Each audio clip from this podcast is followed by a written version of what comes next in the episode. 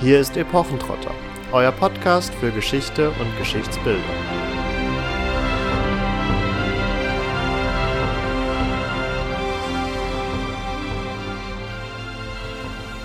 Hallo und herzlich willkommen zu einer neuen Folge Epochentrotter. In der dieswöchigen Episode werden wir uns wieder einmal mit einem Geschichtsbild auseinandersetzen, beziehungsweise setze ich das jetzt einfach voraus, dass es sich um ein Geschichtsbild handelt. Ob es eins ist, können wir sicher gleich auch nochmal genauer besprechen. Wir möchten uns in dieser Woche mit dem sogenannten Neopaganismus beziehungsweise mit dem Neuheidentum auseinandersetzen. Dazu haben wir uns einen Gast eingeladen. Das ist der Herr Professor René Gründer. Hallo, Herr Gründer. Hallo. Hallo. Und mit ihm werden wir jetzt in der kommenden Dreiviertelstunde bis Stunde über dieses doch sehr interessante Phänomen sprechen. Aber äh, zunächst einmal für unsere Hörer, Herr Gründer, was qualifiziert Sie quasi, sich zu dem Thema zu äußern, beziehungsweise dürfen Sie sich kurz mal vorstellen? Ja, hallo und schönen guten Abend zusammen. Mein Name ist René Gründer. Ich äh, bin Soziologe und äh, arbeite an der Dualen Hochschule in Heidenheim. Was qualifiziert mich dazu? Ja, nicht, dass ich in Heidenheim arbeite, was natürlich vom Namen her auch gerade eine witzige Analogie ist, sondern ähm, tatsächlich habe ich in den Jahren, jetzt muss ich aufpassen, 2006 bis 2010 äh, während meines Studiums in Freiburg äh, ein DFG-Projekt tatsächlich bearbeitet, in dessen Rahmen ich die deutschsprachige Neuheidenszene mit Schwerpunkt auf Asatro, germanisch gläubige Gruppen empirisch untersucht habe. Das heißt, ich war ein paar Jahre im Feld, habe mich mit Leuten unterhalten, habe Interviews geführt, habe mir Gruppenrituale angeschaut und das Ganze religionsethnographisch tatsächlich versucht äh, zu systematisieren und da auch drüber zu promovieren. Das war eine sehr spannende Zeit, liegt schon ein bisschen zurück bin mal gespannt, ja, wie meine Expertise heute Abend gebraucht wird oder was ich noch sagen kann dazu nach der ganzen Zeit. Das ist schon eine Weile zu zurück, also genau. Ja, also ich glaube, Sie brauchen äh, Ihr Licht noch nicht vor der Episode unter den Scheffel stellen. Also äh. nee, schauen wir mal, genau. Also Neuheidentum ist eine spannende Sache. Das wird auf alle Fälle der Gesprächsstoff nicht ausgehen. Das werden wir sehen. Ja, das haben wir auf jeden Fall im Vorgespräch, das kann ich so gesehen schon mal vorwegnehmen, festgestellt. Also da kommt man ja wirklich von einem Unterthema zum nächsten Themenaspekt, also wirklich ein sehr breites Thema. Und deswegen werden wir am heutigen Abend ja versuchen erstmal überhaupt zu umreißen, worum es überhaupt geht. Und ja, damit sind wir auch quasi schon im Thema drin. Und jetzt habe ich gerade quasi schon das Feld sehr weit aufgemacht, aber für den ja noch nicht so damit in Kontakt gekommenen Zuhörer wie lässt sich dieses Phänomen Neuheidentum denn mit wenigen Sätzen auf einen gewissen Punkt bringen? Also wir werden natürlich auf das eine oder andere gleich noch genauer eingehen, aber vielleicht mal so als eine Einstiegsdefinition. Es gibt eigentlich eine sogar Einsatzdefinition, die aus der Szene oh. selbst kommt und die sagen Neuheidentum Doppelpunkt eine neue Religion mit alten Wurzeln. Aber die Frage ist natürlich, äh, dass damit nichts beant damit ist natürlich nichts beantwortet, weil äh, wir weder äh, sagen können, äh, was das bedeutet, also welche Religion hat denn keine alten Wurzeln, das ist das Spezifische. Noch ist nicht ganz klar, ähm, wie neu das Neuheidentum denn jetzt eigentlich ist. Äh, es ist jetzt sozusagen eine Erfindung der letzten paar Jahre. Ist es was, was irgendwie im 19. Jahrhundert entstanden ist oder ist es ein Phänomen, was vielleicht sogar eine gewisse Kontinuität bis in die Spätantike aufweist, äh, im Sinne von irgendwelche Überbleibsel aus paganen Kulten, die sozusagen die Christianisierung überlebt haben und überdauert haben im Untergrund. Ja, da gibt es verschiedene Traditionsbildungen, wie es so oft ist. Und tatsächlich äh, würde ich sagen, jetzt wenn ich religionssoziologisch ein bisschen einordnen darf, äh, dass sich beim Neopaganismus, bei den meisten neopaganen Strömungen, die wir haben, um äh, einen Ausdruck des weiteren Feldes der sogenannten westlichen Esoterik handelt. Western Esotericism ist sozusagen der Topos, unter dem das religionswissenschaftlich eingeordnet wird. Aber auch in dieser Branche ist es so ein bisschen Querschnitts- oder ein Randthema auch, weil natürlich neben diesen esoterischen Aspekten, also Spiritualisierung, auch zum Teil magisch-okkultistische Vorstellungen, auch noch was anderes reinkommt, nämlich tatsächlich es kommen, es kommen ja bricolagemäßige äh, Neukonstruktionen rein. Es kommt äh, völkische Ideologie natürlich mit rein aus dem 19. Jahrhundert, die wir angucken müssen. Es kommen äh, Vorstellungen von Mythen, Märchen, Fabelwesen, die tatsächlich dann mit einer religiösen Zusatzbedeutung aufgeladen oder reinterpretiert werden. Es hat Schnittstellen zum Reenactment zur Living History Szene, die das gar nicht so gern mag, wenn man darüber redet oder wenn man das so anspricht. Aber ja, es ist also ein vielfältiges, ich würde fast sagen, neureligiöses, äh, popkulturelles und auch äh, alternativreligiöses Querschnittsthema. Es ist ein komplexes, ein komplexes Konglomerat aus tatsächlich religiösen Deutungen, die aber etwas gemeinsam haben. Vielleicht kann man das gemeinsam in dieser ganzen Heterogenität so einschätzen, dass man sagt, das sind Menschen, Neuheiten sind Menschen, die sich äh, relativ bewusst dafür entscheiden, einen eigenen spirituellen, religiösen Weg zu gehen, der sich explizit auf vorchristliche, europäische hier bei uns ja, Glaubensvorstellungen und, und religiöse Praktiken bezieht, beziehungsweise solche Dinge, die als solche überliefert worden sind, ne, auf verschiedene Weise. Deswegen eben eine neue Religion, weil tatsächlich, wenn Sie in der religionswissenschaftlichen Analyse reingehen, sagen die meisten Quellen, Neuheitentum ist etwas, was so im 19. Jahrhundert tatsächlich äh, entwickelt wurde. Die Formen, die heute noch maßgeblich sind, sind im Mitte beziehungsweise Ende des 19. Jahrhunderts entstanden. Gleichzeitig aber eben ist die Traditions die antizipierte Tradition natürlich eine sehr alte, das ist eine vorchristliche. Es geht immer darum, Kulte der Germanen, der Kelten, der ja, Slawen tatsächlich oder Wenden ähm, aus der Zeit vor ihrer Christianisierung wiederzubeleben, neu zu interpretieren äh, und eben als relevant für das Heute überhaupt auch zu benutzen. Nicht als etwas, was erledigt ist, sondern etwas, was spirituell wieder äh, mit Glauben oder mit, mit, mit Leben zu füllen ist, mhm. tatsächlich. Und diese Vorstellungen sind meistens natürlich polytheistisch ausgerichtet und unterscheiden sich insofern relativ stark ähm, von den monotheistischen Weltreligionen, die ja bekannt sind. Also könnte man zusammenfassen, dass es letztendlich der Versuch ist, etwas Altes der Vorfahren wiederzubeleben und man auf irgendwelche Quellen zurückgreift. Also das stelle ich mir sehr schwierig vor, gerade bei den Germanen, wenn man nur, in Anführungszeichen nur, wenn überhaupt, irgendwelche Runensteine vielleicht noch finden kann, wenn die denn dann überhaupt aus vorchristlicher oder vorchristianisierter Zeit stammen und ja, wie, wie geht das vonstatten? Also wie ist da das Selbstverständnis vielleicht auch von den Strömungen her? Ja, genau. Also ich, Sie haben genau die Punkte angesprochen. Es ist im Prinzip, be bevor man vielleicht das Selbstverständnis anguckt, müsste man auch nochmal auf die Funktion schauen, die das hat. Äh, es hat eben sehr verschiedene Funktionen. Klar, es hat äh, diese Orientierungsfunktion, Kontingenzbewältigungsfunktion, Identitätsstiftung natürlich, also ohne äh, in irgendeiner Weise einen Bezug auf die eigenen Vorfahren oder das, was hier bei uns war. Ne? Das ist das eigentlich eine Form von wie sagt man das, Exotisierung des eigenen, nämlich die, die eigenen Vorfahren, die Germanen oder die als solche deklarierte Lebenswelt ist der heutigen modernen Lebenswelt ultra entfernt. Also die ist ultra fremd eigentlich. Wir sind heute keine Stammesgesellschaft mehr. Wir haben, äh, sind auch nicht mehr so kriegerisch unterwegs, glaube ich. Und Männerbild ist vielleicht ein bisschen anders auch heute. Oder Geschlechterbilder, Gendergeschichten laufen halt anders als vielleicht bei den alten Germanen. Und, und deswegen haben wir eigentlich, ist es eine ultra fremde Welt, aber gleichzeitig könnten die Leute ja auch, ich sage jetzt mal, ähm, äh, die, die Kulte der, äh, der jungsteinzeitlichen Bevölkerung Papua-Neuguineas nachmachen. Ist auch spannend, bestimmt. Aber nein, es, es, es muss schon germanisch sein, oder es sollte schon germanisch sein, es sollte auch keltisch sein. Es muss also etwas mit dem Land zu tun haben, es muss was damit zu tun haben mit der Landschaft, äh, es muss was zu tun haben mit den Ahnen, das ist auch ganz wichtig, also mit den Vorfahren, mit den Antizipierten. Geht, Achtung, nicht darum, tatsächlich irgendwelche Blutabstammungslinien bis in die Spätantike zurückzuverfolgen, um dann zu zeigen, hey, meine Vorfahren waren wirkliche Sueben oder so Rassismus. Das ist, glaube ich, nur in Splittergruppen des völkischen Spektrums noch angesagt. Aber es geht darum, in irgendeiner Weise einen positiven Bezug auf Menschen, auf Lebensformen, auf Landschaften und Kulturlandschaften zu entwickeln, die eben hier waren. Und dafür Sinnstiftung im Heute und hier zu entwickeln für sich selbst so. Und da kommt natürlich auch schnell so eine nationalromantische oder überhaupt eine romantische Ader auch mit dazu. Es ist natürlich die Vergangenheit immer ein Land, äh, wie, wie einer mal schlau gesagt hat, wo die, die Leute die Dinge anders getan haben als heute.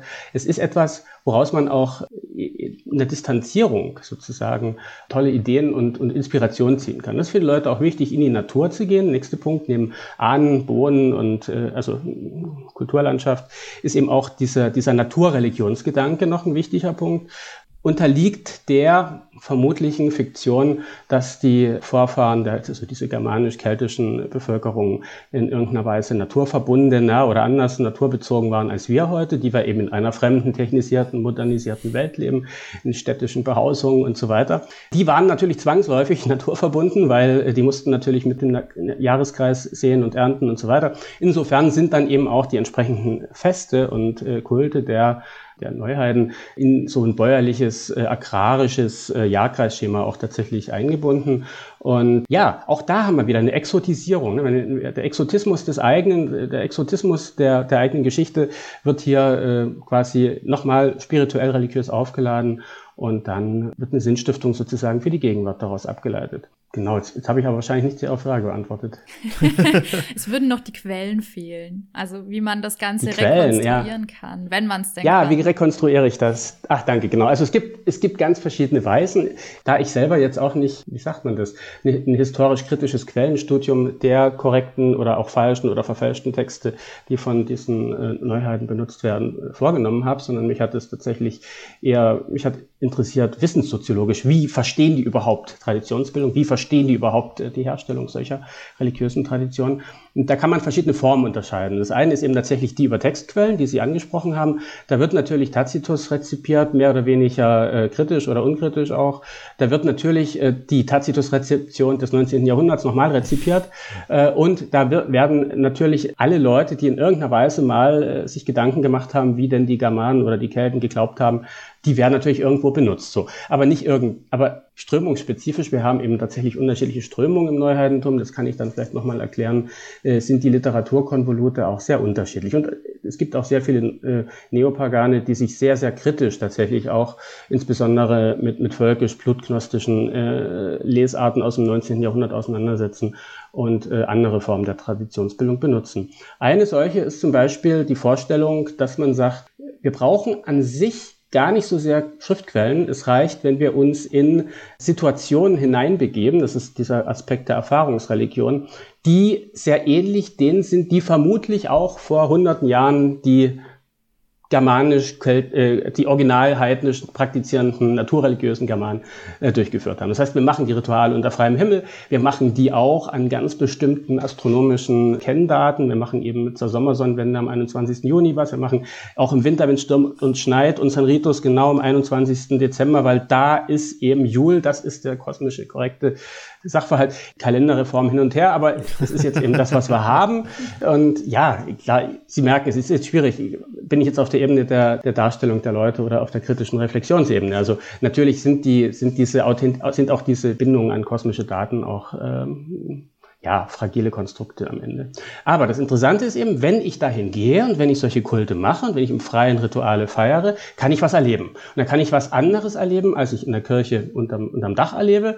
Äh, ich kann auch was anderes erleben, als wenn ich das irgendwie zu Hause still in meinem Kämmerlein im Altar mache. Und ich war also auch schon natürlich auf verschiedenen äh, Ritualfesten tatsächlich mit eingeladen im Rahmen der Feldforschung. Und das war super faszinierend, wenn man zum Beispiel da dabei ist und man hat dann eben ein Austara-Ritual, was am 21. März gemacht wird und das wird im Wald gemacht und das, das Wetter ähnlich wie jetzt, es stürmt und schneit und, und, und, und es ist eigentlich äh, richtig kalt und ekelhaft. Aber dann um Mitternacht wird irgendwie das Opfer, wird, dieses, wird diese Opferhandlung vorgenommen und was dann so ein bisschen der Höhepunkt ist. Und dann werden die, die Speisen oder die Dinge, die man den Göttern da irgendwie gibt, auf so einem Altar trapiert oder auf so, so einem Tisch und noch ein bisschen später kommt halt ein Wildschwein und frisst das alles runter. So, dann ist das sozusagen für die Leute eine gewisse Evidenz, ah ja, die Götter haben sich einen Teil geholt. Oder man steht irgendwo zur Sommersonnenwende und im Wald irgendwo und, und es gibt dann halt gerade den Moment, wo eben da eine Gottheit angerufen wird, einen bestimmten Regenschauer oder irgendeine zufällige Koinzidenz der Natur. Die würde ich sonst, wenn ich drin feiere, nicht erleben, aber dort wird es eben äh, auch dann ins Ritual sinnhaft eingebunden und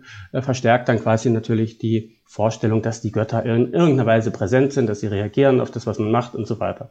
Deswegen sagt man, oder gibt es eben in neuheitlichen Gruppen auch sehr oft diese Vorstellung, äh, wir müssen uns einfach in eine Erlebniswelt wieder reinbegeben, wie sie damals schon da war, dann würden wir heute auch wieder die Dinge erleben können, die damals prinzipiell erfahrbar waren. Das ist Erfahrungsreligion. Was gibt's noch? Ja, last not least, diese, diesen Punkt dürfen wir natürlich nicht aussparen, äh, gerade in germanisch-gläubigen Spektrum, wobei ich da auch gleich den Disclaimer machen muss, in Asatro-Gruppen, die, die sich dem zuordnen, nicht alle, die praktischen Torshammer umhaben, sind in irgendeiner Weise Nazis. Das ist ganz wichtig, das an dem Punkt nochmal zu sagen, weil es eben entsprechend auch äh, häufig kolportiert wird. Ne? Der, der, der Torshammer ist ein Symbol in der Mettler-Szene, in verschiedenen jugendsubkulturellen Gruppen, äh, ist viel zu vielfältig und zu ambivalent oder zu, ja, zu mehrdeutig, als dass man das so vereindeutigen könnte und so, so, so kurz zu, zurichten könnte. Aber es gibt natürlich in neuheidnischen oder in den neuheidnischen Strömungen schon seit dem 19. Jahrhundert aus der Entstehungsgeschichte bedingt heraus eine sehr starke, wenn Sie so wollen, äh, völkisch-religiöse Unterströmung. Ganz wichtig, die ersten germanisch-gläubigen Gruppen äh, das, was da im 19. und frühen 20. Jahrhundert geglaubt und kolportiert wurde, waren überwiegend tatsächlich, das muss man sagen, antisemitische, völkisch-religiöse, tatsächlich volkstümmelnde Gruppierungen, die im Vorfeld und im Kontext der ideologischen Genese des Dritten Reichs eine gewisse Rolle gespielt haben. Gleichwohl sie dann natürlich, als Hitler die Macht erlangt hatte, das weiß auch jeder, der sich damit befasst hat, wurden die, die Protagonisten dieser hardcore-völkischen Szene sehr schnell marginalisiert, weil Hitler selber eine andere Vorstellung von Germania hatte als, als, als die Orientierung an irgendwelchen feldtragenden äh, Germanen mit Hörnerhelmen und so. Also das war nicht so das Ding. Aus dieser Tendenz aber oder aus dieser Grundlage her haben sich natürlich nach dem äh, Zweiten Weltkrieg eine Kontinuität äh, hat sich durchgezogen und die, sag mal mal, Entwicklung eines sich aus dieser völkischen Religion abspaltenden, differenzierenden, ökospirituell habe ich es genannt, beziehungsweise universalistischen Heidentums, die ist erst ab den 70er Jahren tatsächlich, äh, hat die äh, so richtig gegriffen im deutschsprachigen Raum aufgrund von Einfluss aus den USA, wo sich die Asatru-Szene auch ähnlich ausdifferenziert hat in völkische und nicht völkische Gruppen. Und der Witz bei den Völkern Völkischen, warum reite ich so drauf rum, ist eben, dass dort eine Vorstellung eine Vorstellung der Traditionsbildung herrscht, die ich immer als blutgnostisch bezeichnet habe. Klingt ein bisschen gruselig. Äh, blutgnostisch heißt eigentlich nichts anderes, als dass eben tatsächlich es eine Prädisposition gäbe, dass im Menschen germanisch, in Anführungszeichen heißt die Häkchen, germanische Abstammung aufgrund ihrer genetischen Konfiguration auch besonders empfänglich wären für bestimmte spirituell-religiöse Offenbarungen in dieser ihr, ihnen dann artgemäßen Religion. Deswegen heißt diese Religion bei den Völkischen auch häufig der Artglaube, weil das eben der Glaube unserer Art ist. Da wird praktisch die Traditionsbildung direkt in den, wird genetisch fixiert. Es wird gesagt, ja, wenn du hinreichend viel germanische Gene hast, dann sprechen die Götter auch zu dir und alle anderen sind dann exkludiert. Das ist ganz klar, weil eben jemand, der nicht unserer Art ist, auch nicht unsere Art zu glauben, teilen kann. Und das ist quasi die, diese, diese Art Traditionsverständnis, wenn Sie das jetzt im wirklich im weitesten Sinne so, so sehen wollen, ähm, weil ich glaube nicht, dass die alten Germanen wirklich so in dem Sinne völkisch waren. Mhm. Also äh, diese, diese Traditionsbildung war eben praktisch der Kernpunkt, an dem sich dann jüngere Generationen von Leuten, die, die auch wieder eine vorchristliche, naturreligiöse, aber auch auf die eigenen Vorfahren bezogene Religion praktizieren wollten, aber nicht diese, diese völkisch-antisemitische Grundtendenz teilen wollten, die muss nicht dagegen abarbeiten oder muss nicht dagegen abspalten. Und das ist in den späten 70er, 80er Jahren passiert bei uns. Und das kann man auch an der Gruppengründung und an den äh, besser Ver- und Entflechtungen des, in der Szene ganz gut zeigen, wie sich da Differenzierungsprozesse äh, quasi zeigen. Genau. Also wir haben, habe ich die Traditionslinien. Bücher, Literatur, Rezeption, vielfältig, unterschiedlich. Manche, manche, manche ziehen ihre Inspiration aus grimmischen Märchen, weil die sagen, die grimmischen Märchen enthalten auch noch Figuren aus der Eddischen, also aus der isländischen Mythologie, die wiederum auch so das heilige Buch ist. Das muss ich vielleicht noch sagen. Das heilige Buch der germanisch-gläubigen, das, das, das hört jetzt hoffentlich keiner von denen zu, das ist ein falsches Wort natürlich, die, sind die Eddischen, sind die Eddischen Erzählungen, äh, also die, äh, die Edda und die, die, die, die isländischen Helden Heldensagen tatsächlich, die von äh, Snorri Sturlason um 1220 aufgezeichnet worden sind und die natürlich sehr viel äh, ja, Sagas und, und, und, und, und Geschichten, die damals im Schwange waren in der nachbeginnerzeitlichen äh, Island da, der Nachbeginnerzeit, äh, aufgegriffen haben. Und wobei natürlich auch, das wird auch historisch kritisch gesehen, äh, Sturlason natürlich selber christlicher Priester war und äh, entsprechend auch die Rituale da drin einen gewissen, zum Teil Bias unterliegen in der Darstellung, also nicht mehr allzu authentisch sind zum Teil. Ja. Wir haben jetzt schon viele Strömungen gehört oder von Ihnen dargelegt bekommen. Wir kommen, wie gesagt, äh, dann sage ich mal ein bisschen aus der popkulturellen Richtung, beziehungsweise sind auf das Thema vor allen Dingen aufmerksam geworden über äh, Social Media. Und nachdem wir jetzt viel in diesen Begriff Neuheitentum aufgenommen haben, lässt sich eben auf Facebook und anderen Portalen beobachten, dass es auch gerne mit Hexentum und äh, Wicker in einen Topf geworfen wird. Ist das gemein zu sehen oder sind da dann doch Trennungslinien zu ziehen?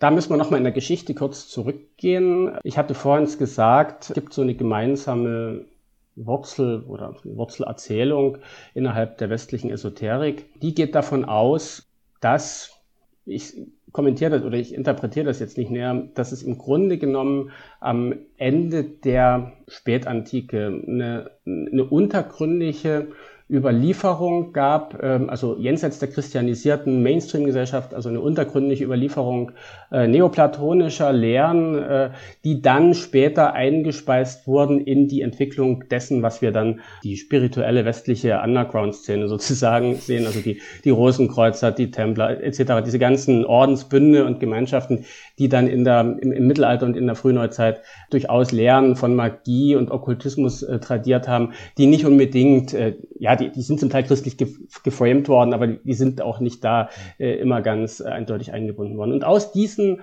Neo, also unter dieser neoplatonischen magischen Subkultur Europas oder Tradierungsgrundlinie, sind dann im 19. Jahrhundert, ich fasse mich jetzt ganz kurz, weil es äh, sonst in die Details geht, ist da sehr maßgeblich äh, die Theosophie entstanden. Theosophie, Madame Blavatsky sagt Ihnen vielleicht was, ist eine, eine, eine, bürgerliche Veranstaltung gewesen, die sich in Salons auch äh, so an der Schnittstelle von Okkultismus, Magieinteressen äh, und so weiter, Seancen äh, haben stattgefunden. Die haben sich aber auch für indische, für Spiritualitäten interessiert. Es waren im Grunde genommen die erste ESO-Szene Szene, die wir so in der, in der Neuzeit hatten. Und aus dieser Theosophie sind später dann sehr viele Strömungen hervorgegangen, die auch für uns noch heute relevant sind, zum Beispiel die Anthroposophie, Steiner, Waldorf.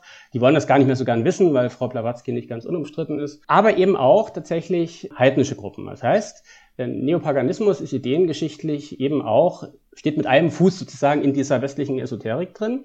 Und da ist eben auch im 19. Jahrhundert äh, Gerald Gardner in, in England hingegangen und hat überlegt, der kam, glaube ich, auch aus der Theosophie selber. Äh, er hat überlegt, wie können wir eigentlich, wir wollen nicht immer mit den spirituellen Wurzeln Indiens zu tun haben, was haben wir denn hier? Äh, ja, Kelten. Und was haben die Kelten gehabt? Ah, die haben Priesterinnen gehabt, die haben Priester, also Priesterinnenkult gehabt. Und er hat dann tatsächlich diesen Wicca-Kult aufgesetzt. Und der Wicca-Kult unterscheidet sich von den von mir jetzt näher beforschten Asatru-Gruppen neben der Tradition darin, dass dort der Anteil sage ich jetzt mal, ritualmagischer Vorstellung des 19. Jahrhunderts wesentlich deutlicher ist. Das heißt, wenn Sie eine Wicca-Gruppe in Coven aufmachen wollen, klassischen müssen Sie 13 Leute haben. Das ist bei Asatru schon schwierig, weil da müssen erst mal 13 Leute zusammenfinden. äh, dann, wenn Sie 13 Leute haben, muss äh, einer muss den Priester, einer muss die Priesterin machen. Die machen bestimmte äh, kultische Rituale. Die, die haben auch was mit Nacktheit zu tun, Skyclad. Die sind in sich auch relativ stark beeinflusst durch ordensmagische Vorstellungen, OTO, äh, Ordo Templi Orientis und, und eben diese anderen Dinge aus dem 19. Jahrhundert. Da geht's auch, da geht's auch wirklich drum, wie sagt man das, nicht um, also man stellt sich vor, es gäbe natürlich so ein Hexenwesen früher in der Urzeit und so. Frauen haben eine spirituell hochstehende, hochstehende äh, Funktion gehabt und so weiter. Aber es geht eben auch tatsächlich sehr viel, sehr viel stärker um Magie und um, um äh, geistige Selbstverwirklichung und so weiter. Beim Asatru oder beziehungsweise bei germanisch-gläubigen Gruppen steht hingegen, denke ich, eher so die, also rituell gesehen, diese Gemeinschaftsstiftung im Vordergrund. Da geht's, ähm, wenn Sie das Ritual bei germanischen Gruppen, die meisten haben ein zweigeteiltes, das ist einmal das Sumbel, also das, der, der rituelle, ritualisierte Umtrunk, wo tatsächlich das Bethorn kreist und jeder nimmt einen Schluck und opfert auf die Götter und, mal, und, und bringt auch Vorhaben, die er oder sie selber in nächster Zeit angeht, wofür er halt quasi den Beistand der Gottheiten erbittet. Und der zweite Teil ist das Opfer, Opferteil, das ist Blott, wo eben tatsächlich äh, man Dinge, ja, opfert. Opfer, opfern heißt also in der Regel ins Feuer werfen oder auch in, in, in, in ein Gewässer, ne, wie man das bei den Opfermooren ja auch kennt aus der Urzeit.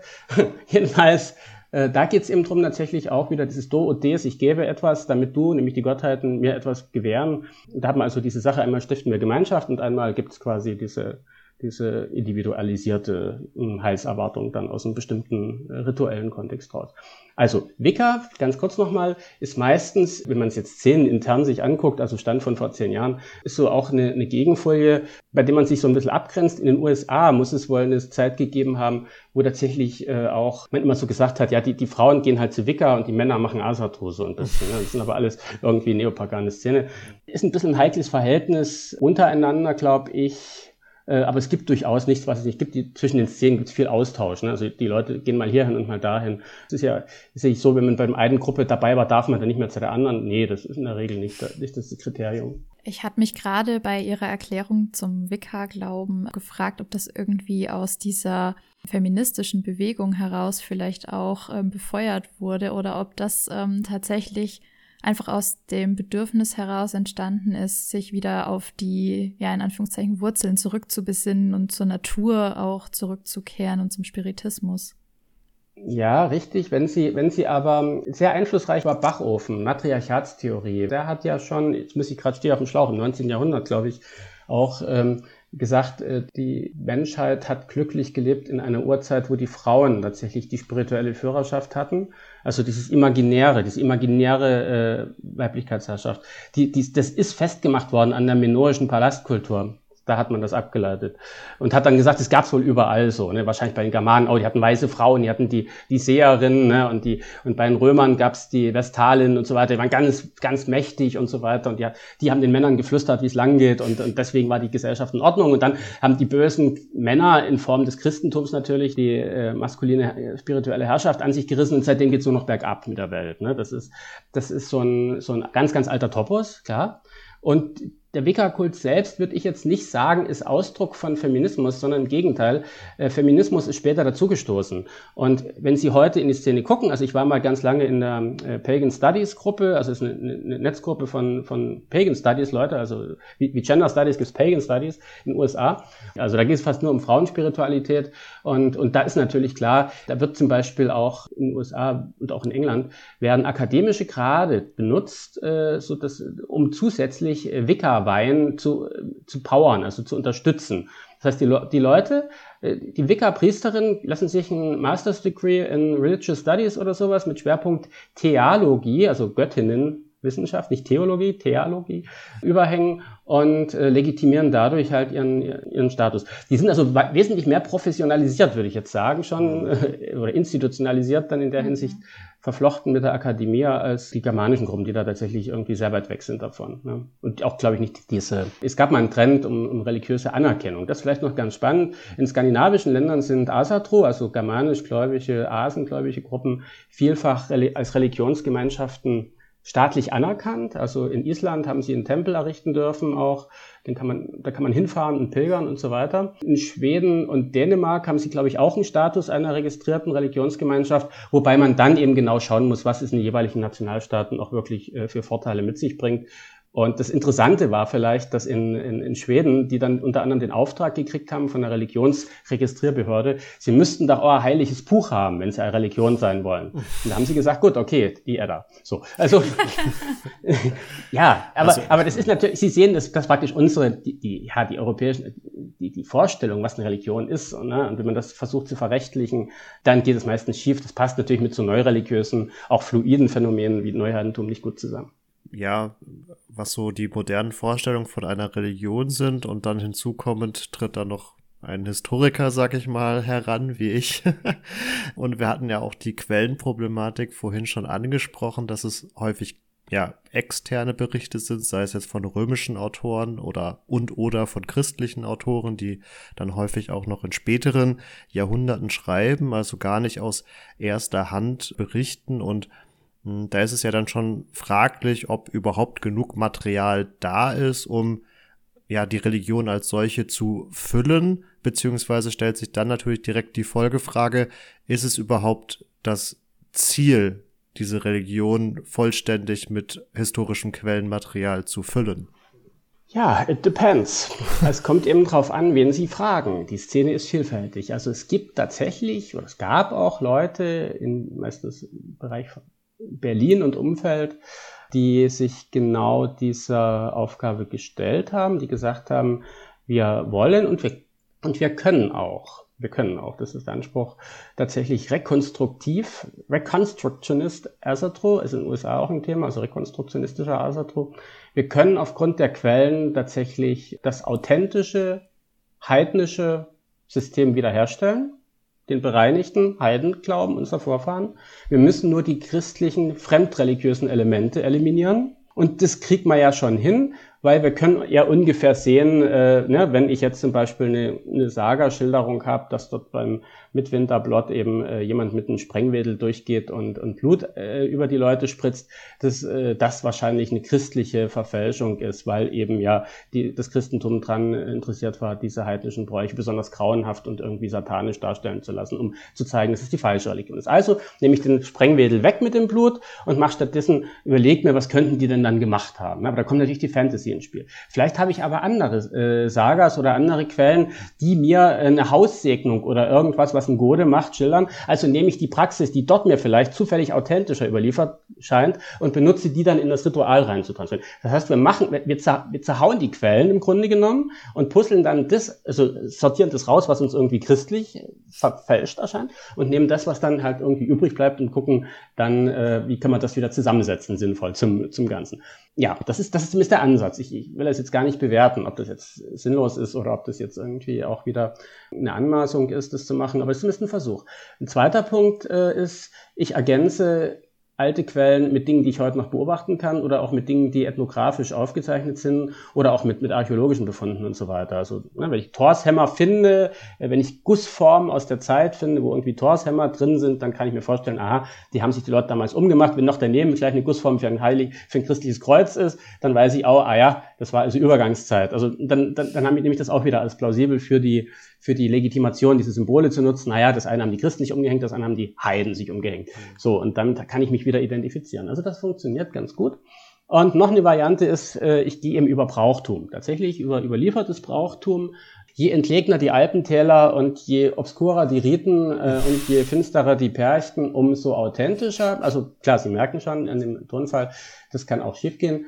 Allerdings ist gerade in dem Kontext, den wir jetzt auch haben, im, Kon im Kontext der kritischen Bearbeitung von Blackfacing, ist tatsächlich nochmal interessant zu schauen, wo und in welchem Kontext solche zum Beispiel Jahresbrauch, äh, Feste, äh, Jahresbräuche, wo Leute dann irgendwie mit geschwärzten Gesichtern durch die Stadt ziehen, auch gerade in Alpentälern und so überliefert worden sind und, und erhalten geblieben sind, im rätoromanischen Bereich auch viel die jetzt nicht unbedingt auf den ersten Blick irgendwas mit Blackfacing im Sinne von, wir wollen hier irgendwie Afrikaner diskriminieren, äh, zu tun haben können. Ne? Also es, es mhm. gibt natürlich so, eine, so ein Underground. Es gab auch oder es gibt auch für den norditalienischen Raum dieses Buch Die Benandanti, was mal in den 80ern geschrieben wurde, äh, die, die, die Hexen des Heinlandes, glaube ich, wo ein, ein, ein Historiker oder Ethnograph dann auch versucht hat, die Tradierung von ja, wir würden heute sagen, heidnischen Brauchtum äh, nach der Christianisierung zu rekonstruieren. Also man hat ganz viele Quellen, also es gibt ja die Quellenvielfalt in der Geschichte ist ja auch groß,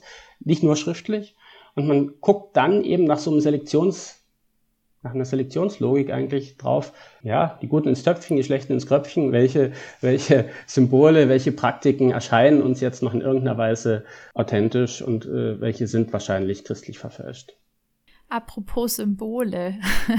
Also es oh. gibt ja auch einiges, was immer wieder auch gerade ähm, in diesen Gruppen dann diskutiert wird, welche Rune was bedeutet oder ähm, es gibt ja auch diese ähm, diesen Zusammenschluss aus mehreren Runen in so einem Kreis, der dann auch verschiedene Formen der Darstellung findet.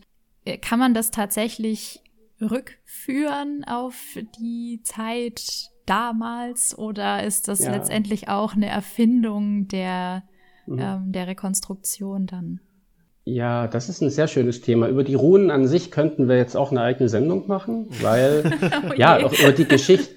Ich habe ich hab selber mal, weil es mich auch interessiert hat, mich hat genau diese Frage auch mal interessiert. Ich habe auch einen Aufsatz dann für Arias geschrieben, also für die Zeitschrift der, der Western Esotericism Forschung, wo ich tatsächlich diese der Sache mal nachgegangen bin. Wie ist denn der Literaturstand zur Runenkunde? Und wir unterscheiden ganz grob äh, wissenschaftliche Runologie einerseits, nämlich die tatsächlich die, die, die Erforschung der, der Verwendungszusammenhänge von runischen Ritzungen im Kontext von, von Artefakten, die man empfindet, also Archäologie so, um das zu interpretieren. Und dann gibt's die esoterische Runenkunde, dann, also Runenforschung nennen die sich ja auch, äh, muss man aufpassen, ist dasselbe Wort, aber das ist eben esoterisch. Die esoterische Runologie oder Runenkunde ist eben dann diejenige, die diese äh, metaphysischen Konzepte mit den Zeichen verbindet. Und das ist das, was man üblicherweise so im Esoterikbuchhandel findet. So. Und die Frage ist, gibt es zwischen diesen beiden einen Connex? Gibt es also einen Sprung zwischen den, wenn Sie so wollen, exoterischen, also den offenbarten, tradierten Verwendungszusammenhängen von Runen auf Artefakten und schriftlichen Dokumenten einerseits und andererseits der esoterischen Aufladung, die ja zum Teil extrem ist. Und wenn sie ein Computerspiel machen, ne, dann müssen sie immer Runen werfen und dann geht der Drache tot und so. Ist ja geschenkt. Also das, das ist ganz klar. Das ist nochmal der dritte Verwendungszusammenhang, den wir jetzt gar nicht angesprochen haben. Also, interessant ist auf alle Fälle, dass es sehr frühe Runenritzungen gibt. Also die Hypothese ist natürlich, die Runen seien übernommen von germanischen, also Handelsbeziehungen irgendwie von phönizischen oder, oder, oder, oder römischen Händlern, die ich spinne jetzt mal, die den Germanen dann irgendwie, nachdem sie ein paar Sachen abgekauft haben, eine Rechnung in die Hand gedrückt haben, die haben gesagt, oh, was ist das denn? Oh, magische Zeichen. keine Ahnung. Die, die Germanen hatten ja keine Schriftzeichen angeblich. Also dann haben sie das eben praktisch dekontextualisiert und dann magisch aufgeladen. Und das Interessante ist eben, es gibt wohl bestimmte Runen, die zum Beispiel auf der Innenseite eines Grabdeckels, also so, so einen eisenzeitlichen Germanengrab halt, auf der Innenseite, dass man nicht von außen sieht, sondern innen. Und glaube sogar ALU, also diese berühmte Alu-Formel. Und äh, da die, was überliefert wurde, ist eben, dass die Germanen hatten große Angst vor Wiedergängern und, und, und überhaupt auch dieses, äh, dass man jemanden zu früh begräbt oder dass einem der Geist wieder aufersteht. Man kann sich also vorstellen, dass wenn das dahin ist, wenn es da innen reingeschrieben wird, dass das wahrscheinlich irgendeinen magisch spannenden Kontext hat. Aber ist natürlich reine Interpretation und wir sind im Bereich der Archäologie. Also das, ich habe jetzt gerade archäologisches Wissen äh, äh, wiedergegeben. Und jetzt kommt, was haben wir denn für Tradierung? Wir haben einerseits in der Edda das Runenlied. Da wird tatsächlich ein erstes kenne ich, ein zweites, ein drittes, ein viertes. Da werden praktisch äh, tatsächlich magische Symbole aufgerufen, also oder Sprüche eigentlich. Ich kenne die folgenden Sprüche und wenn ich den Spruch sage, dann, äh, was weiß ich, dann werden die, die Pfeile, die ich lossende, meinen Gegner gut treffen oder er wird, er wird mich nicht treffen oder ich kann auch eine Frau ganz liebestoll nach mir machen, wenn ich diesen Spruch runterleiere, so. Also so sind die. Aber äh, da, da ist kein Runenzeichen überliefert. Man geht davon aus, die beziehen sich auf die Runen, aber es steht nicht dabei, welche was ist. Ne? So. Also die, offenkundig hatte aber Snorri noch tatsächlich so eine Art äh, magisches Zauberspruchwissen in Island mit aufgeführt und in seinen, in seinen Aufzeichnungen, was möglicherweise mit Runen in Verbindung zu nehmen ist. Aber wie gesagt, authentisch, also genau beweisen kann man es nicht. Es gibt auch das englische Runenlied. Also es gibt, wie gesagt, auch einige tatsächlich Zuschreibungen, weil das englische Runenlied ist auch aus dem Mittelalter, glaube ich, schon ziemlich spät. Es gab immer diese Bemühungen, tatsächlich in diesen Zeichen, auch in dem Verwendungszusammenhang, in magischen Gebrauch irgendwie abzuleiten. So im 19. Jahrhundert ist das Ganze dann richtig gezielt aufgegriffen worden und man hat dann äh, tatsächlich die Runen in so eine Systematik gebracht. Also was auf alle Fälle neuzeitlich oder modern ist, sind diese Runensystematiken. Also dass man jetzt sagt, das Futag, also diese, diese, diese, diese Runenreihe, die ist zwar auch irgendwo überliefert, aber dass die dann in Etir, also in bestimmte Teile nochmal zerfallen, das kann ursprünglich mal eine Merkhilfe gewesen sein, dass man die immer in Gruppen geschrieben hat. Aber diese Etir dann wieder aufzuladen mit bestimmten Bedeutungen, ja, das meistens nach der Leitrune, die vorn steht, und dass daraus sich dann ein kosmisches Modell entwickelt, dass das Ganze ein, ein Modell des Kosmos darstellt. Und äh, dass das Ganze dann auch nochmal auf die ähm, äh, auf die Clifford, also auf die auf die kabbalistischen Lebensbäume abzubilden ist. Und dass das Ganze wiederum eben äh, auch irgendwo den Menschen repräsentiert und das Sein der Welt und der Anfang von, von Alpha bis Omega. Das würde ich behaupten, ist dann tatsächlich die kreative Zweitverwertung im Kontext der westlichen Esoterik, ne, die man ja, und da, ja, die Runen sind natürlich nicht nur bei den germanischen Heiden äh, wichtiges Instrument, sondern auch tatsächlich in der Ritualmagie, also beim, in der Chaosmagie, in magischen Orden äh, spielen Runen eine große Rolle einfach als äh, ja, Hilfsmittel, um Energien zu visualisieren und um Dämonen zu rufen und weiß der Geier was. Also es ist eben das Schöne, eine Rune ist ein Symbol. Ne? Ein Symbolon ist immer ein Zeichen und eine Bedeutung. Und der Zusammenhang von Zeichen und Bedeutung kann natürlich mannigfaltig kombiniert werden. Und das wird gemacht, wird kreativ gemacht. Und vielleicht muss man jetzt auch nochmal sagen, natürlich die meisten, ich, ich rede zu unbekümmert äh, das Wort davon, die meisten, bei den meisten klingelt dann immer auch Nazi, wenn da Runen, wenn jemand bloß Runen sagt, ne? Weil natürlich die berühmteste Rune ist die SS-Rune und da im Namen dieses Zeichens ist wahnsinnig viel Elend über die Welt gekommen. Weil natürlich eben auch, Achtung, die, die Nazis oder die, die nationalsozialistischen Machthaber in den 30er Jahren relativ gezielt auch solche germanischen Sinnzeichen für ihre äh, Propaganda genutzt haben, beziehungsweise auch äh, um ihre, ja, tatsächlich ihre Eliteansprüche und so weiter dann durchzusetzen. Und die, der Witz ist aber natürlich, wo, wo kommen die her? Also warum ist Hitler gerade auf die Runen gekommen? Natürlich, weil er so Leute aus dieser germanisch-gläubigen Esoterik-Szene der Vorkriegszeit, wie Willi Gut und so weiter in seinen Dunstkreisen zumindest hatte, die ihm das durchgestellt haben. So, also das ist das, äh, das deswegen haftet denen natürlich auch noch dieser Ruch an, dass man sagt, ja, wer immer sich mit diesen Sachen befasst oder beschäftigt, der ist wahrscheinlich von diesem braunen Ufer. Und das ist Das ist dann halt ein bisschen schade, weil, da, weil durch so einen äh, Ausgrenzungsdiskurs, Ruhen geht gar nicht, auch äh, sehr viel zugedeckt wird natürlich. Mhm. Und weil damit eben auch, wie soll ich sagen, ein Zeichen ist zunächst mal ein Zeichen. Ne? Und die Frage ist natürlich, welche Bedeutung assoziiere ich damit? Und äh, gerade auch in der neuheitlichen Szene äh, sind sehr viele Leute unterwegs, die dann sagen, wir füllen die eigentlich mit ganz anderen Bedeutungen. Also für uns hat das jetzt nichts mit der Überlegenheit der weißen Rasse zu tun. Mhm. Wobei die gibt es wahrscheinlich auch noch, klar, die das so sehen. Ja. Ja, mit aller Quellenkritik, mit der wir jetzt da daran getreten sind, ähm, um den Bogen mal zurückzuspannen. Sie hatten eingangs auch erwähnt, dass es ähm, auch als Erlebnis Religion zu verstehen ist. Und ja, Katharina und ich würden uns dann vielleicht eher der Erlebnisgeschichte zurechnen, dadurch, dass wir im Reenactment und in der Living History unterwegs sind. Wobei, da haben sie ja auch schon sehr treffend festgelegt, dass diese Szenen mit dem Neuheidentum beziehungsweise generell, glaube ich, ein gewisses Problem mit religiösen Darstellungen haben, aber das wäre vermutlich auch nochmal ein eigenes Episodenthema. Wir haben jetzt jedenfalls gesehen, dass ein doch recht großer Quellenfundus da ist und dass man sich da auch recht breit und ein bisschen beliebig bedienen kann. Also ich möchte das jetzt nicht allen unterstellen, aber da stellt sich ja doch ein bisschen die Frage, ob die Germanen, der Asatru-Glaube eher als Projektionsfläche dient und man eher was darüber lernen kann, welche Bedürfnisse die Gläubigen oder die Anhänger, die Gruppenmitglieder heutzutage haben, als darüber, was damals vermeintlich geglaubt wurde. Boah, das ist jetzt eine, eine anspruchsvolle Formulierung. Da muss ich nochmal nachdenken. Vielleicht nochmal zurück. Die Asatru versteht sich, wenn man es wörtlich übersetzt, nicht als Glaube oder nicht unbedingt als Glaube, sondern As und Treue. Das heißt, äh, die Grundvorstellung ist es ein wechselseitiges Treueverhältnis, also des Menschen zur transzendenten Sphäre. Und die transzendente Sphäre ist tatsächlich eine, die sich in diesen Religionsgruppen als vielfältig zeigt, also polytheistisch. Es gibt viele Götter, viele Gottheiten, die sind auch nicht alle einer Meinung und es gibt das Leben, was wir führen, äh, zeigt sich ja, oder ist ja auch gekennzeichnet durch Brüche, durch Risiken, die man nicht abchecken kann und so weiter und Dinge, die einem widerfahren, man weiß nicht, wo es herkommt.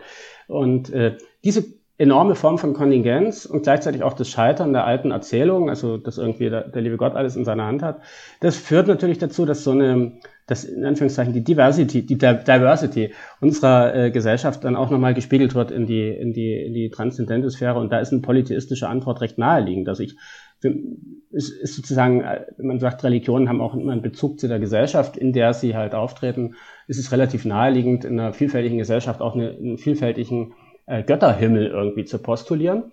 Aber nochmal zurück, wenn, der, wenn, wenn natürlich Living History den Anspruch hat, A zu sein, ne, also authentisch, und einige Leute in der neuheitlichen Szene auch äh, sagen, unsere ästhetischen Präferenzen decken sich relativ stark mit den ästhetischen Präferenzen der Lebensführung auch von Reenactern oder von Living History Leuten. Wir gehen auch auf dieselben Märkte, wir gehen auch in dieselben, zum Teil auf dieselben Konzerte, wir gehen auf dieselben Gruppen. Äh, äh dann gibt's dann auch über kurz oder lang Affinitäten und Überschneidungen. Also gerade ich weiß es nicht. Ich komme jetzt ja, ich habe damals mir das eher aus der Sicht der, der heidnischen Gruppen angeguckt ja. und da weiß ich, dass einige dabei waren, die dann gesagt haben, wir möchten nicht nur äh, unsere eigene Spiritualität äh, irgendwie, oder wir sehen es als Teil, genau, wir sehen es als Teil unserer Spiritualität an, uns auch der Lebenswelt dieser Menschen anzunähern.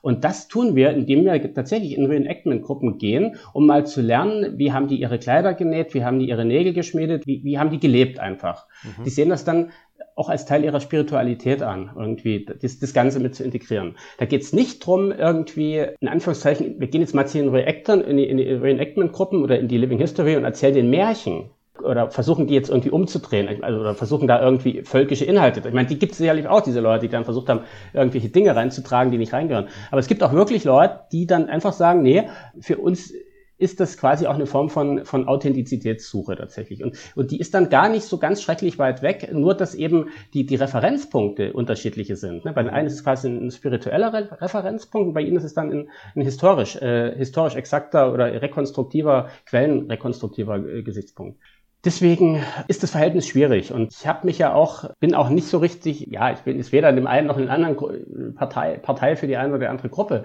Nach dem Motto, müssten jetzt die, müssen jetzt die, äh, sollten die Living History Leute den neuen Mitgliedern ein Distanzierungsgutachten vorlegen, wo sie schwören müssen, bei Gott nicht an Tor zu glauben oder so, weil sonst, sonst sind sie nicht mehr authentisch, aber sind sie nicht erwünscht in der Gruppe so.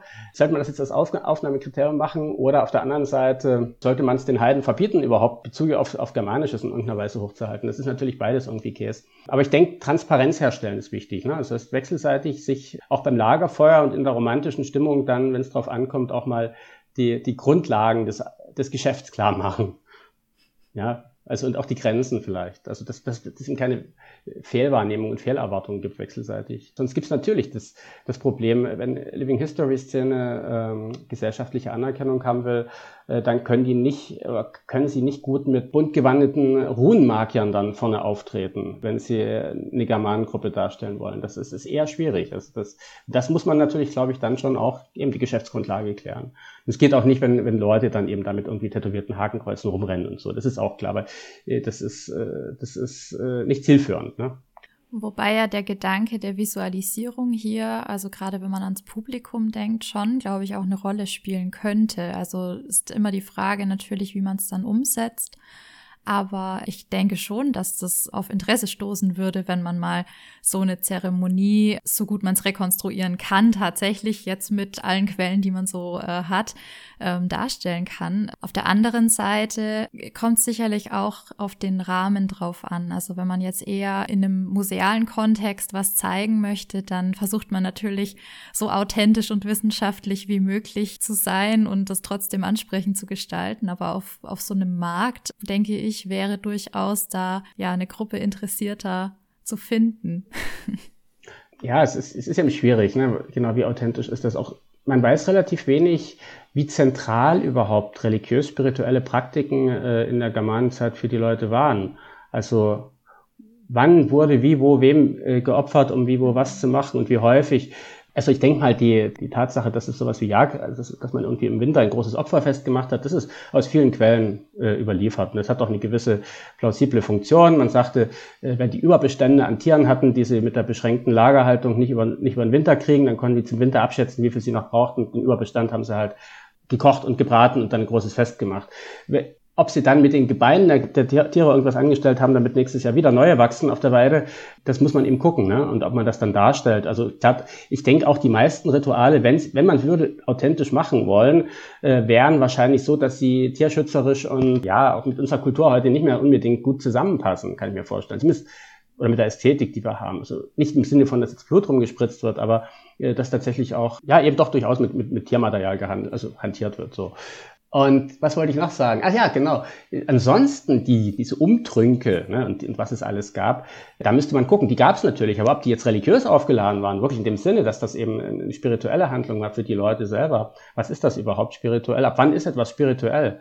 Das ist auch so. Es ist ganz, ganz fluide Sache. Je näher sie hingucken, umso mehr verschwimmen die Bilder. Also das ist, wenn ich also jeder von uns hat doch auch so, vielleicht so kleine Ticks oder Macken oder irgendwie so Dinge, wenn man irgendwie zum wichtigen Gespräch geht, zum Werbungsgespräch, dann ziehe ich bestimmte Schuhe an, mhm. weil die haben ja schon mal Glück gebracht oder ja, also hat ja jeder so seine Dinge. Ist das jetzt spirituell magisches Denken äh, oder ist das einfach bloß hm, you'll never know oder ich fühle mich halt sicher. Also Psychotechnik, kann man auch sagen, eine Psychotechnik, eine Selbstverzauberung oder so, was auch immer, wir machen das. Und ich denke mal, diese Arten Alltagspraktiken gab es schon zu jeder Zeit, die sind universell menschlich und da kann ein Psychologe wahrscheinlich mehr dazu erzählen. Und die Frage ist aber, wenn es darum geht, sagt man das, also man müsste mal genau gucken, eben zu welchen Gelegenheiten ist es überhaupt überliefert, authentisch, dass Germanen irgendwelche Gottheiten angerufen haben. Ne? Also es gibt natürlich diese Überlieferungen in den Sagas, die, die, die, die, die haben dann dem, dem Gott des Meeres äh, angerufen, damit das Schiff möglichst doch bis zum Strand kommt und so weiter. Ja, gab's sicher alles, aber ich würde es trotzdem probieren, weil es wegzulassen, das habe ich auch schon mal geschrieben, ne? also äh, so zu tun, als hätten die Germanen und es wären die alle gar nicht irgendwie so gestrickt, als hätten die gar keinen Bezug zum, zu, zu, zur Kontingenz oder zur Transzendenz, ist auch ein falsches Geschichtsbild, ist auch verfälschend. Also die Religion außen vor zu lassen aus Angst, man könnte was falsch machen, ist vielleicht auch eine, eine Form von nicht intendierter Nebenfolge, dass man sagt, naja, es ist eine, eine, eine unvollständig und damit auch zu kurz gesprungene unhistorische Darstellung. Was jetzt schon mehrfach rauskam, war der doch sehr große Wille, sich ähm, von der christlichen Religion abzugrenzen und ähm, damit versteht sich das Heidentum ja auch, ja, wie der ursprüngliche Begriff eigentlich auch gedacht ist, als nicht adamitische Religionszugehörigkeit. Und ja, also gerade wenn man sich mit, mit Leuten unterhält, die ähm, Asatru oder was auch immer anhängen, dann wird deutlich, dass alles abgelehnt wird, was eben in diesem christlichen Rahmen stattfindet und da ganz kurze Anekdote an der Stelle. Ich hatte mit jemandem eine Diskussion über das Datum des Julfests. Und dieser jemand hatte ein Datum aufgerufen, was ich bis dahin noch nie gehört hatte. Und das war eben nicht die Wintersonnenwende. Und da hat sich dann eine ziemliche Diskussion entsponnen, weil auch andere sich gewundert hatten. Und da habe ich mir dann die Frage gestellt, ja, wie kann man denn überhaupt heutzutage noch festlegen, wann das war und woher kommt so diese Ablehnung auch ähm, gegenüber dem, dem Christentum und der vermeintlichen Vereinnahmung von, von heidnischen Festen durch das Christentum? Ja, es gibt sogar Gruppen. Asa Turing Frankfurt hatte mal den Versuch unternommen, äh, war von zwei tollen Protagonisten äh, ins Welt, in die Welt gesetzt worden oder etabliert worden, die haben das versucht rückwärts zu machen. Die sind hingegangen in den katholischen Laden und haben Devotionalien gekauft und haben die heidnisch umgedeutet und in Ritualen verwendet. Also äh, genau Rollback. Ne?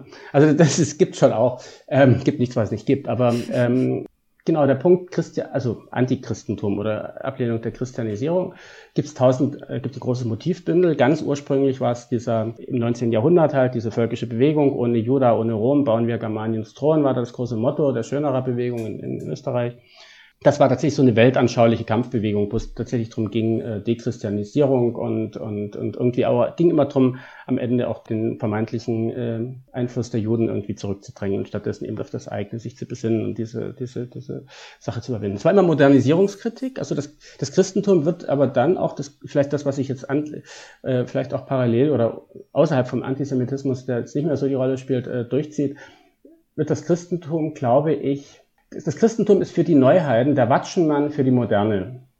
Eigentlich ist es eine Modernisierungskritik. Und die Moderne ist aber ein vielschichtiger, komplexer Prozess, kann man nicht so richtig anfassen. Aber, aber den Christen, äh, aber die Christen, die, die kann man als, als Personengruppe und so weiter auch in ihrem Einfluss in der Gesellschaft noch relativ gut erkennen.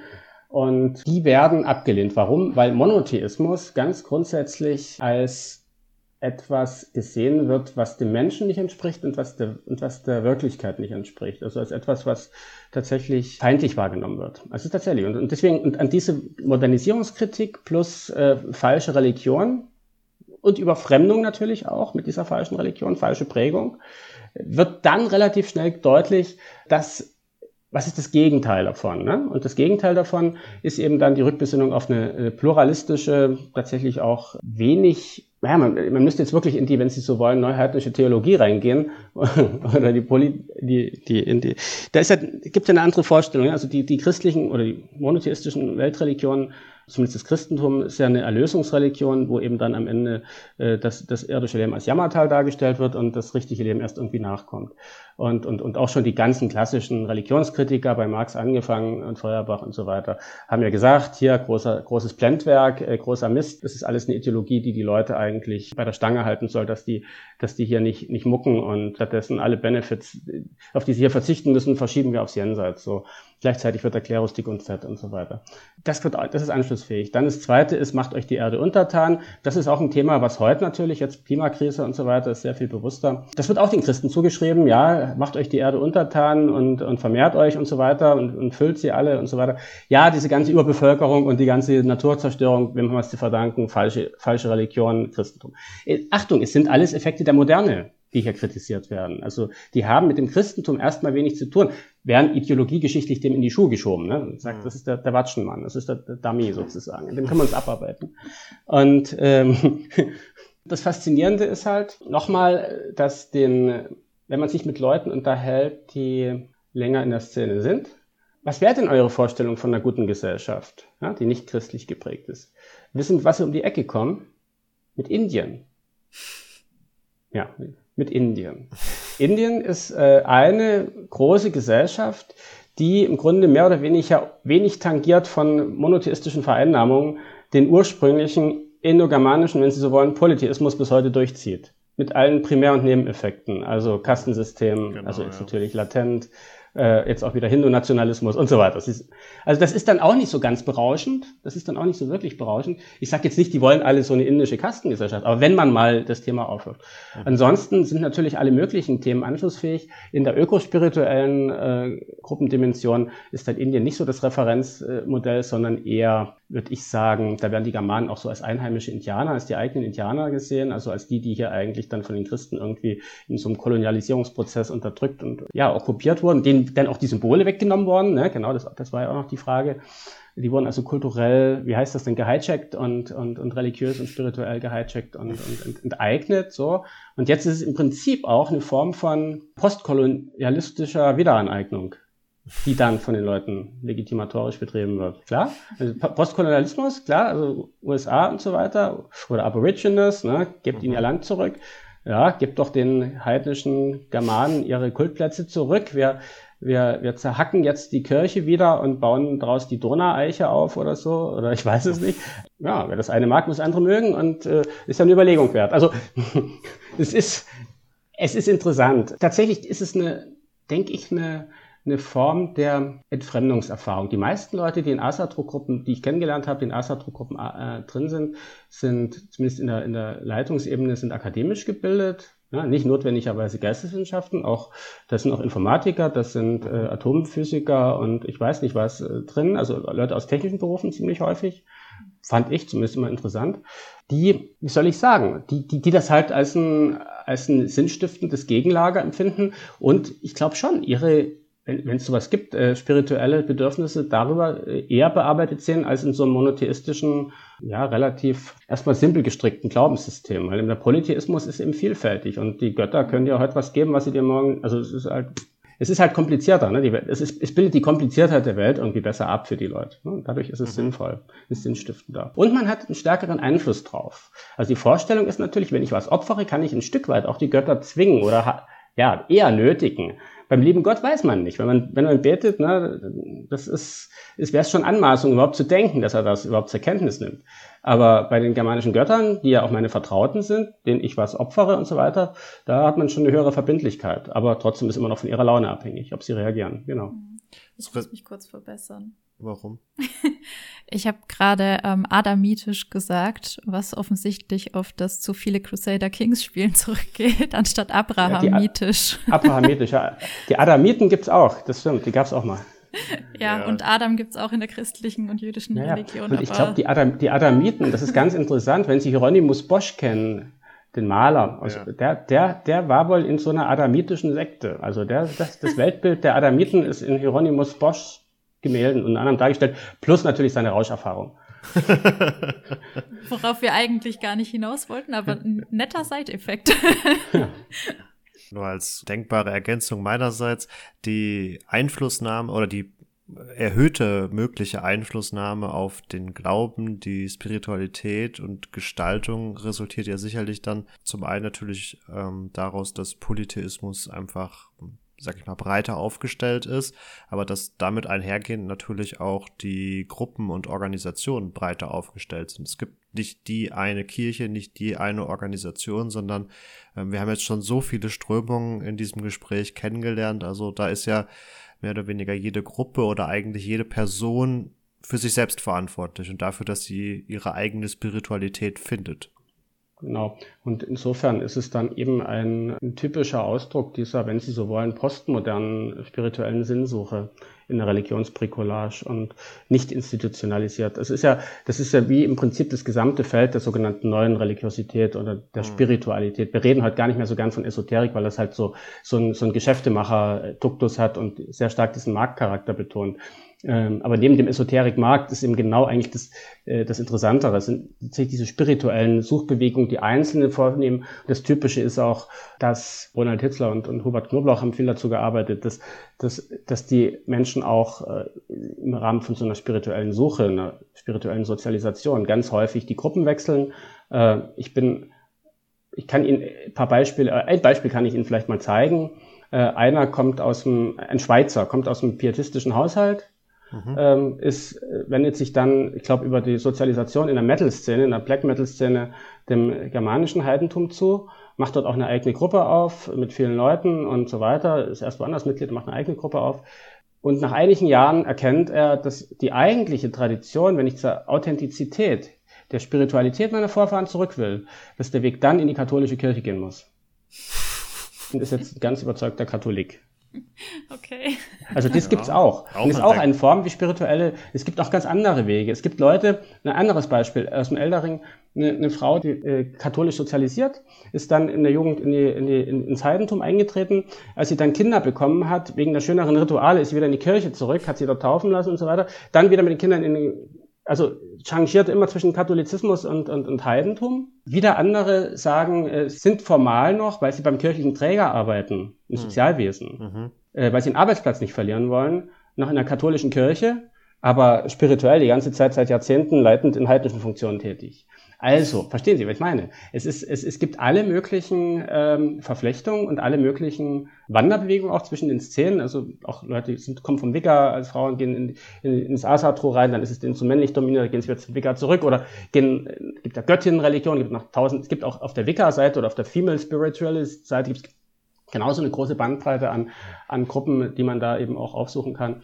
Und ja, es gibt auch die sogenannten Internetheiden. Das sind die, die sie, die sie ganz sehr belehren und die ganz schlaue Dinge schreiben, aber die noch nie ein Ritual gemacht haben irgendwo.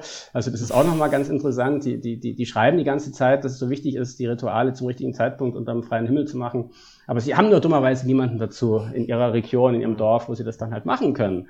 Und wenn sie der Pfarrer erwischt, gibt's Ärger. Also ich habe, es ist, nee, also das Internetheidentum ist auch nochmal so ein Phänomen an sich also Leute, die das schon auch leben und praktizieren, aber eben in der Großstadt sind und kaum das Haus verlassen, jetzt unter Corona-Bedingungen sowieso nicht, aber das dann eben sich trotzdem mordsmäßig damit intellektuell befassen. Also es gibt sogar auch Leute, die sagen, es ist gar nicht eine Religion, sondern eher so eine Philosophie oder eine pantheistische Weltanschauung oder, also selbst da sind wir ja völlig äh, diffus aufgestellt.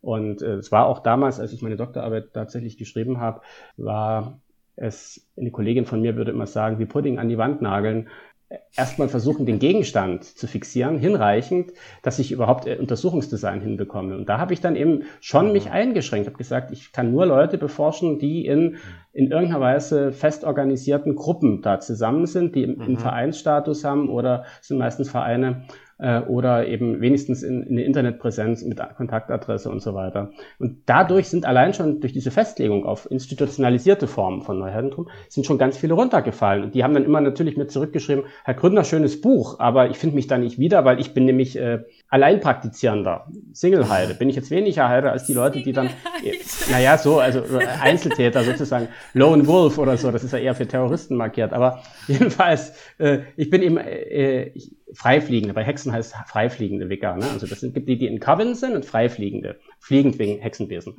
Also ja. genauso freifliegende Heiden. Das sind eben die, die nicht angebunden sind in der Orga. Und ich musste es aber, weil ich es ja irgendwie soziologisch framen wollte, äh, habe ich dann wenigstens diesen Gruppenstatus als, als Sampling-Strategie äh, gewählt. Genau. Seit Sie erklärt hatten, dass es ja in Schweden, glaube ich, war es, in diesem Religionsverbund aufgenommen wurde. Und ähm, ich hatte mich gefragt, ja, eigentlich hat es ja schon auch Züge von, von einer Sekte. Aber warum zählt es dann nicht als, als Sekte? Also, hm. wo sind da die Grenzen? Okay, das ist ein sehr, das ist, genau, das ist eine sehr schöne Frage. Ich bin total dankbar dafür. Denn äh, ich habe mich tatsächlich in der Doktorarbeit, also auch am Anfang gleich mit, mit den zwei großen Vorwürfen, natürlich, die man macht, oder den sozialethischen Einordnungen äh, des, des Ganzen als soziales Problem befassen müssen. Das eine ist eben tatsächlich diese völkische Religion, Religion der Rechten, Nazi-Ideologie-Geschichte. Das ist eine. Das muss man differenzierter angucken. Also es gibt welche, aber es sind nicht alle. So.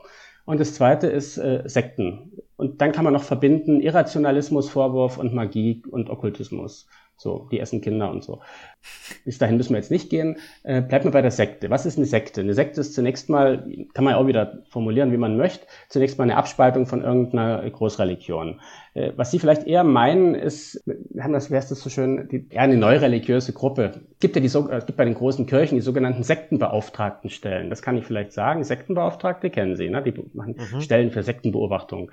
Und die sind auch wichtig, weil es religiöse Sondergemeinschaften gibt, die äh, zum Teil sehr, sehr negative Einwirkungen auf die Sozialisation von Kindern zum Beispiel, die in den Gruppen groß werden haben. Ne? Und da muss man auch hingucken, das sind dann jugendschutzrechtlich relevante Dinge, die eine Rolle spielen. Denken Sie an die zwölf Stämme bei uns im Ries, wo dann auch es mal zu einer Massenobhutnahme von Kindern 2014 kam. Und über 35 Kinder sind in Obhut genommen worden, weil die eben alttestamentliche äh, Züchtigungsreden angewendet haben. Wer seinen Sohn liebt, der gibt ihm die Rote, und zwar kräftig. Und Zwölf Stämme ist eine christlich-evangelikale Gruppe gewesen, die hier so ein, so ein Klostergut gemietet haben und da ihre fromme Lebensweise praktiziert haben, die aber eben mit grundgesetzlichen Vorstellungen von Elternsein nicht übereinstimmt, weil sie eben authentisch Altes Testament gemacht haben. Und äh, übrigens gut, gut äh, Quellen überliefert noch. ja, jedenfalls. Äh, Eher was für einen Historiker. Ja, ja, gut, okay, das ist eine andere Baustelle. Aber zumindest, zumindest sind die Schwaden etwas älter als das, was über die Heiden aufgezeichnet Da gehen sie vielleicht noch mit. was wollte ich sagen? Sondergruppen, religiöse Sondergruppen haben äh, Problempotenzial, aber aus zwei Gründen ist es fürs Neuheidentum nicht als sozialethisches Gesellschaftsproblem zu rahmen, aber auch, glaube ich, beim besten Willen nicht.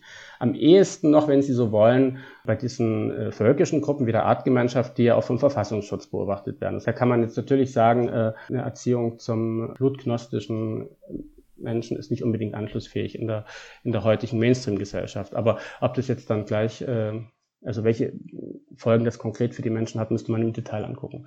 Ansonsten bei der ASATRU, bei, der, bei den, bei den nichtvölkischen Gruppen, äh, haben wir eine hoch, hochgradige Individualität und die Leute, die da sind, sind eigentlich normales mittleres Bürgertum. Also das heißt, ich sehe nicht einen Gefährdungszusammenhang. Es, es wird auch nicht von denen aktiv, also ich meine, es kein, ich habe keinen Fall, den ich kenne, dass irgendwie Kirchen geschändet worden sind oder, oder aktiv irgendwie Einfluss genommen wurde. Die krasseste Aktion, Achtung, die krasseste Aktion aus dem Heidentum äh, gegen christliche Dinge ist die Schändung des Bonifatius-Denkmals in Fritzlar 2014 mit Farbe. Da wurde Blut drüber, also rote Farbe drüber gegossen, um auf die, ja, also es ist so, wenn so ein religionspolitischer Aktionismus aus einer heidnischen Gruppe raus.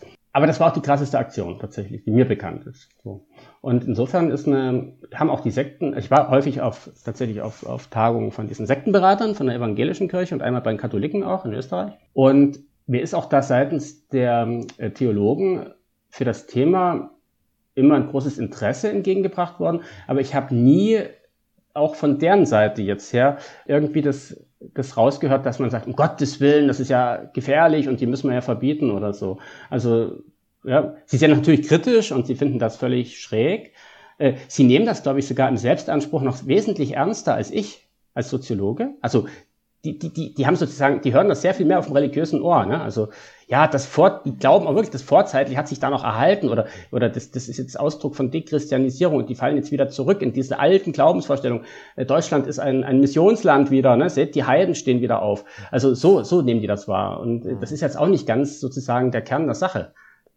Und ich würde aber sagen, eine, ich arbeite jetzt, jetzt auch im, im Bereich soziale Arbeit äh, in der Dualen Hochschule und mache da manchmal auch Veranstaltungen zum Thema Kindeswohlgefährdung durch spirituell-religiöse Gruppen und so. Ist ein interessantes Thema, weil es wenig bedacht wird zurzeit, wird wenig drauf geschaut. Ähm, aber das sind andere, tatsächlich andere Religionen wesentlich äh, riskanter, würde ich behaupten, als, als die Neuheiden es gibt einen interessanten Punkt, wenn wir jetzt gerade so an der Rand nochmal sind. Ich bin ja 2010 ausgestiegen und das war gerade, also aus der Forschung auch da, es war gerade die Zeit, da gab es dann die ersten Anfragen, ich glaube sogar von was Ministerium des Innern oder was Verfassungsschutz, irgendjemand wollte wissen, ob ich was über die Germaniten Ringvorsorge oder Ringfürsorge wüsste. Ich hätte doch zu Heiden gearbeitet und da gibt's die Germaniten, die Germaniten on. Da musste ich selber erst mal googeln äh, und das war die tatsächlich damals im Internet das erste Mal aufploppende, heute schon relativ starke Reichsbürgerbewegung, die sich da gezeigt hat, die eben auch einen esoterischen Flügel hat. Und da ging es tatsächlich darum, dass diese Germaniten eben auch sich als staatenlos, äh, Reichsbürger sagt ihnen was, ne? also ja, ja, Deutschland, Deutschland, Deutschland existiert nicht, bla bla. Und die Germaniten waren im Grunde so eine, so eine Reichsbürgergruppe, die sich dann auch so mit germanischer Medizin und so Zeug befasst haben. Und da muss ich dann immer sagen, nee, das ist nicht meine Baustelle. Also das ist, das ist dann das, wo ich ganz klar sagen würde, das hat jetzt mit Neuheidentum nichts zu tun. Die, das sind einfach politisch, rechtswissenschaftlich irrlichter, irrlichternde Menschen, die, die aus verschiedenen, ja, es ist auch wieder heterogene Gruppe, ne, die mit verschiedenen persönlichen Interessen äh, irgendwie sich aus unserer Gesellschaft halt aktiv rausklinken und dann ähm, da eben, weil sie irgendeinen Anknüpfungspunkt brauchen, auch wieder aufs Germanische kommen. Ja, wir haben uns jetzt im Rahmen der, der letzten 60 Minuten ungefähr vor allen Dingen natürlich mit dem deutschsprachigen Raum auseinandergesetzt, beziehungsweise mit dem germanischen Raum. Das resultiert natürlich zum einen natürlich aus ihrer Forschung, aber auch der Tatsache, wo dieser Podcast rein regional und sprachlich verortet ist. Wir haben das ein oder andere Mal auch von anderen Ländern wie England oder den USA gehört das vielleicht dann einfach zum Abschluss.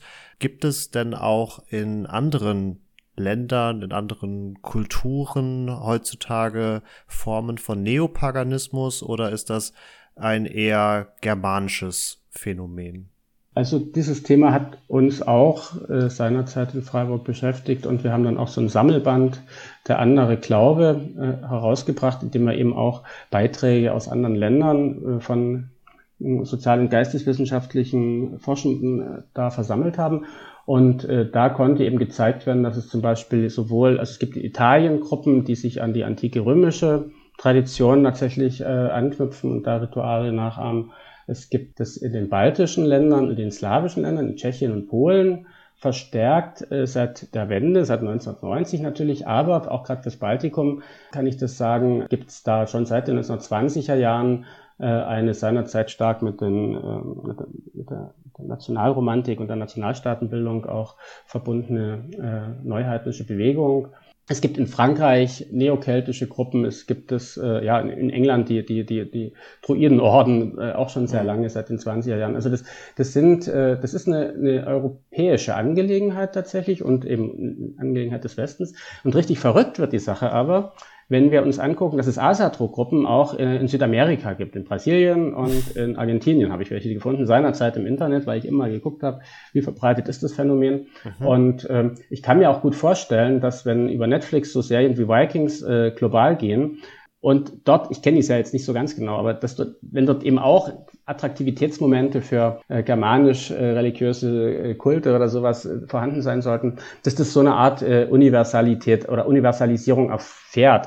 Äh, Im Umkehrschluss, wie ja auch bestimmte, ich sag jetzt mal, äh, mit Manga assoziierten äh, Praktiken dann hier bei uns auch äh, in Szenen umgesetzt werden.